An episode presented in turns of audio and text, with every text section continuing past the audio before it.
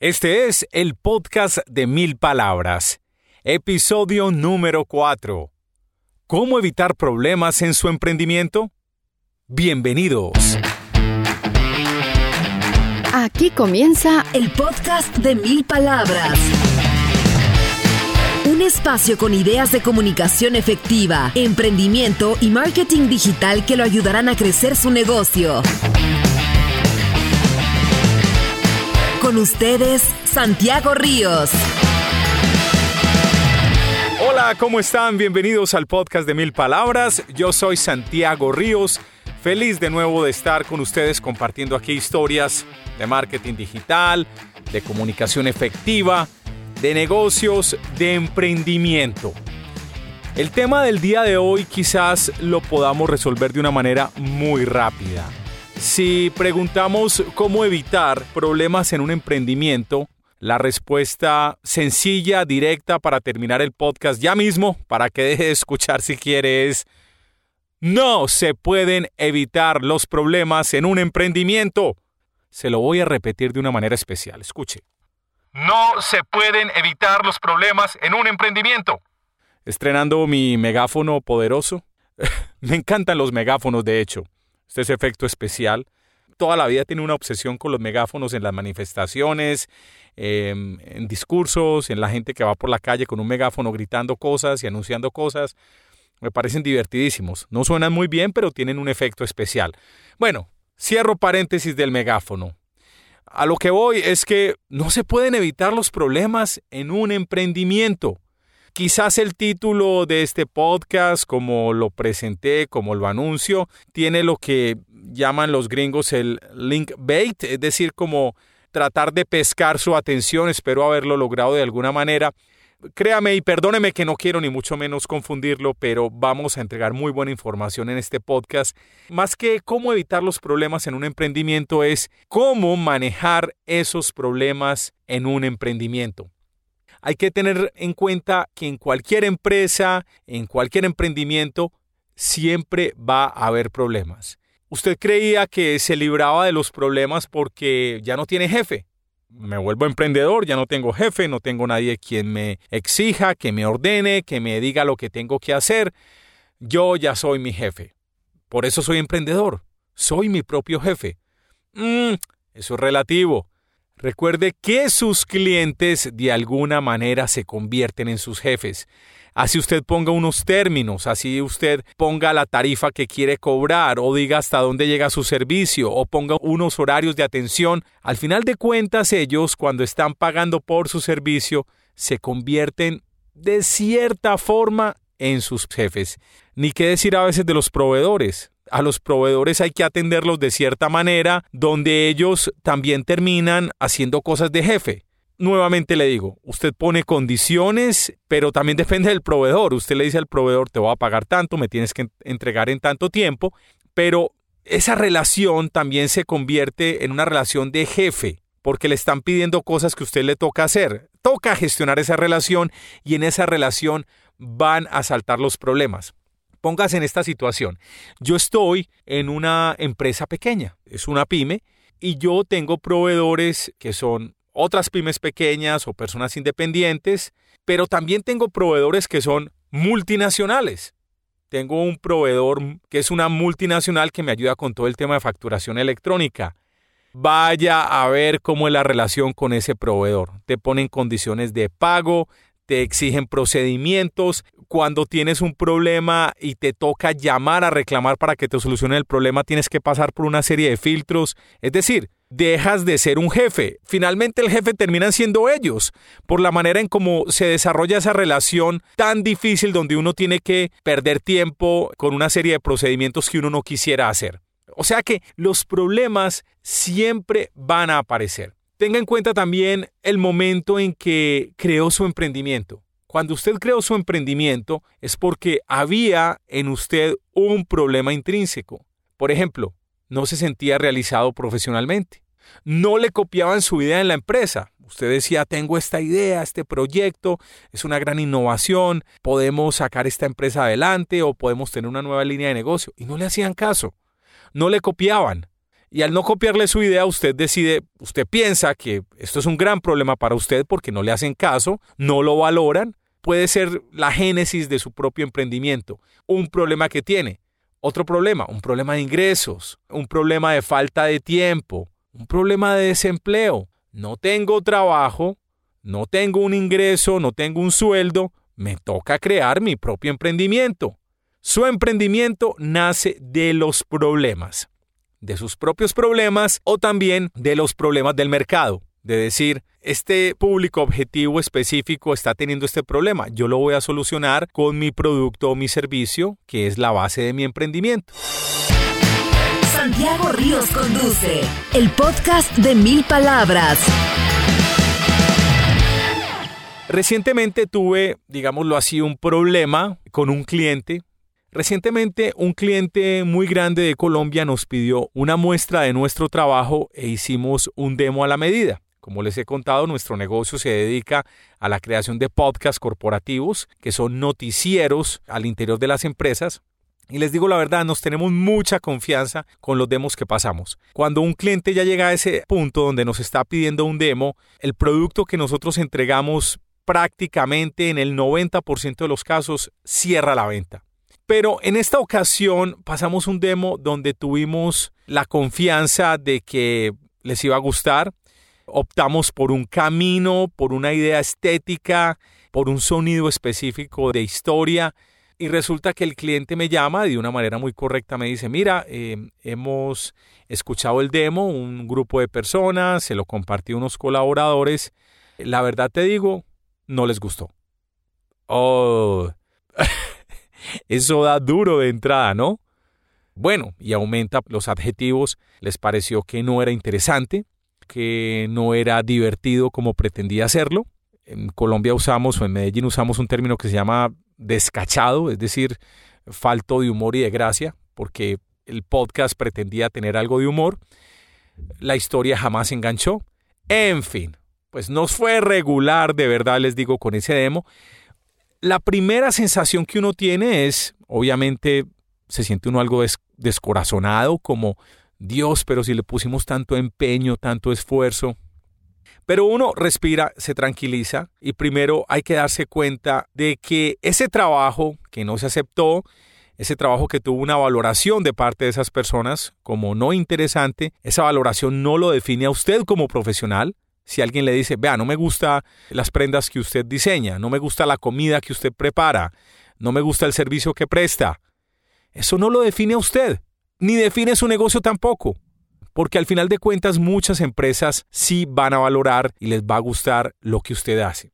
Resumiendo la historia, este cliente grande, porque tenemos una muy buena relación, me dice, bueno, vamos a intentar con otro enfoque este podcast, este contenido, vamos a hacerlo de otra manera pensemos en un demo que tenga estas y estas características. Y aquí está la primera lección que quiero compartir. Si esto me hubiera sucedido a mí, se lo digo, hace unos 3, 4 años, hubiera reaccionado de una forma muy negativa estuviera muy ofendido, estuviera dudando de mi propia capacidad. Pero bueno, he pasado por una serie de procesos personales y mentales para asumir estos problemas con mucha claridad, este supuesto problema. Y lo primero que uno tiene que hacer es decir, esta situación o este concepto negativo sobre un producto que he entregado, ¿es un problema? Es la comunicación que hago conmigo mismo. Es decir, realmente esto es un problema. Quizás no lo es, es simplemente una valoración, un calificativo que le está dando un cliente, pero no es para nada un problema. Quizás lo que le vaya a decir es un cliché, es algo que ha escuchado de sus padres, lo ha leído en libros, lo ha leído en frases que ponen en Instagram, pero es verdad. Hay que ver las cosas no como un problema, sino como una oportunidad. O detrás de un problema hay una oportunidad, o detrás de una crisis hay una oportunidad. Y es cierto, por manida que sea esta frase, por cliché, por lugar común, no deja de ser verdad.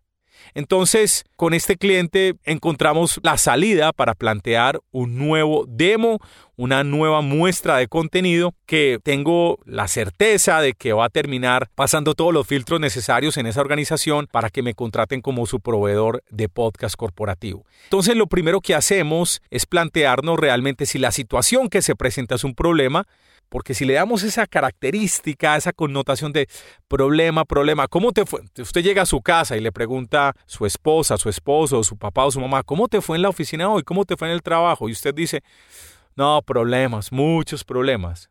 Mire, la comunicación que usted está entregando ya tiene una energía que es negativa, para los demás, ya tiene una energía que es negativa para usted, está metiéndose pensamientos que lo ponen en un modo negativo para no resolver la situación. Lo mejor es plantear bien la situación, darle una connotación positiva donde saquemos la palabra problema del camino.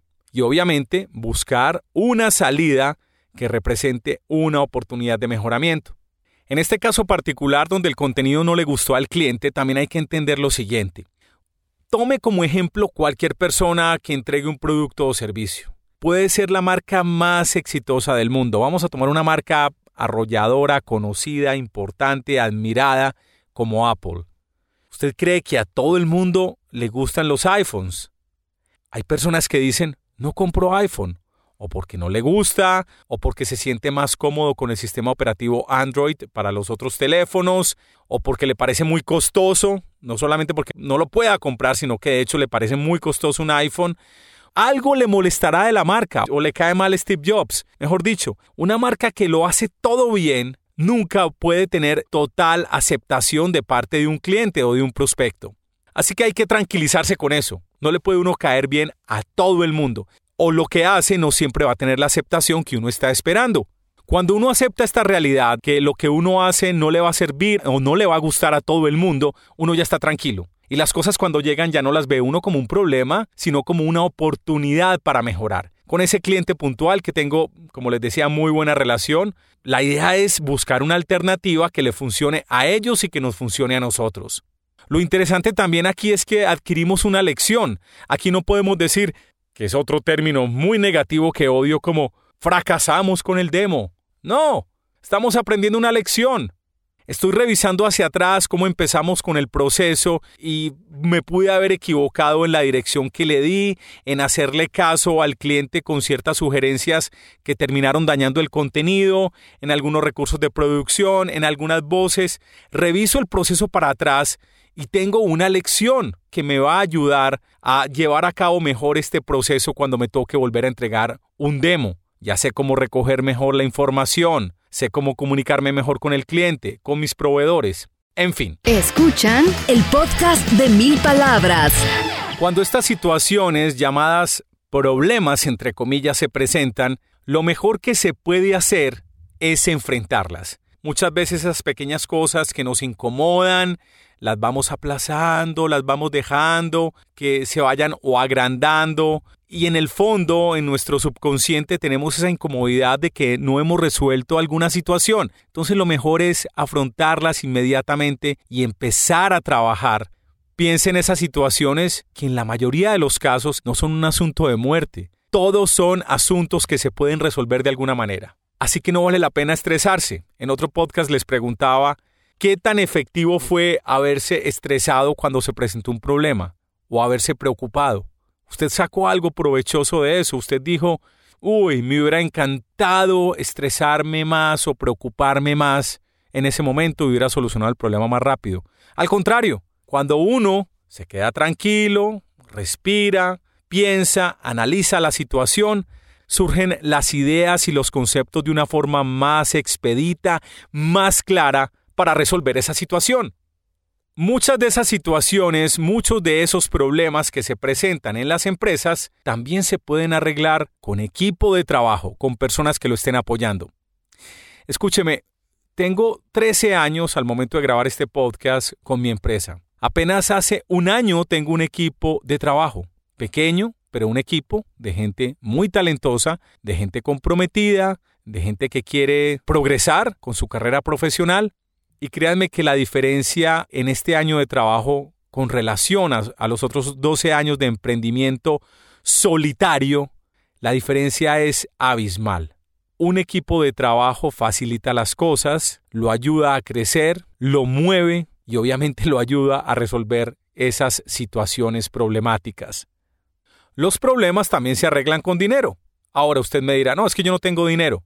Pues el dinero tiene que aparecer de alguna parte. porque si ese problema no lo soluciona invirtiendo algo de dinero en personal nuevo, en computadores, en software, en medios para trabajar, para hacer mejor su trabajo, si usted no invierte dinero, pues obviamente va a dejar de ganar mucho porque no va a avanzar y a progresar de la forma en que debiera. Así que tiene que conseguir el dinero porque es la manera también de arreglar problemas. Y finalmente, volviendo con el concepto del principio. Su emprendimiento existe porque está resolviendo un problema. Y recuerde, en la medida que usted resuelva problemas más grandes, más valorado será su negocio por parte de los clientes. Si su servicio o producto soluciona un problema grande a un cliente, ¿cómo no lo van a apreciar? ¿Cómo no le van a pagar lo que usted está pidiendo? Y si una vez usted ya sea un contratista de ellos, está trabajando con ellos y en el camino, en la mitad de los procesos se presentan problemas con su propio servicio, pero usted está allí para afrontarlos de manera inmediata, oportuna y amable, ¿cómo no le van a valorar su servicio? Su cliente siempre va a decir, mira, aquí se presentan problemas, pero esta persona siempre da la cara, se responsabiliza por los errores es íntegra para resolver estas situaciones. Recuerde nuevamente. Su emprendimiento existe porque hay problemas para resolver. Ah, no podía terminar el podcast sin usar nuevamente el megáfono. Muy bien. Espero que les haya gustado esta nueva entrega del podcast de Mil Palabras. Finalmente quiero invitarlo a que deje una reseña en iTunes, en Spotify o en Stitcher hablando de este podcast. Cada reseña nos sirve para mejorar. Las felicitaciones son bienvenidas, las críticas amables también, porque cualquier comentario que nos haga nos va a ayudar a mejorar este espacio. Yo soy Santiago Ríos, mil gracias por estar en el podcast de Mil Palabras. Hasta pronto. Hasta este momento, el podcast de Mil Palabras. Un espacio con ideas de comunicación efectiva, emprendimiento y marketing digital que lo ayudarán a crecer su negocio.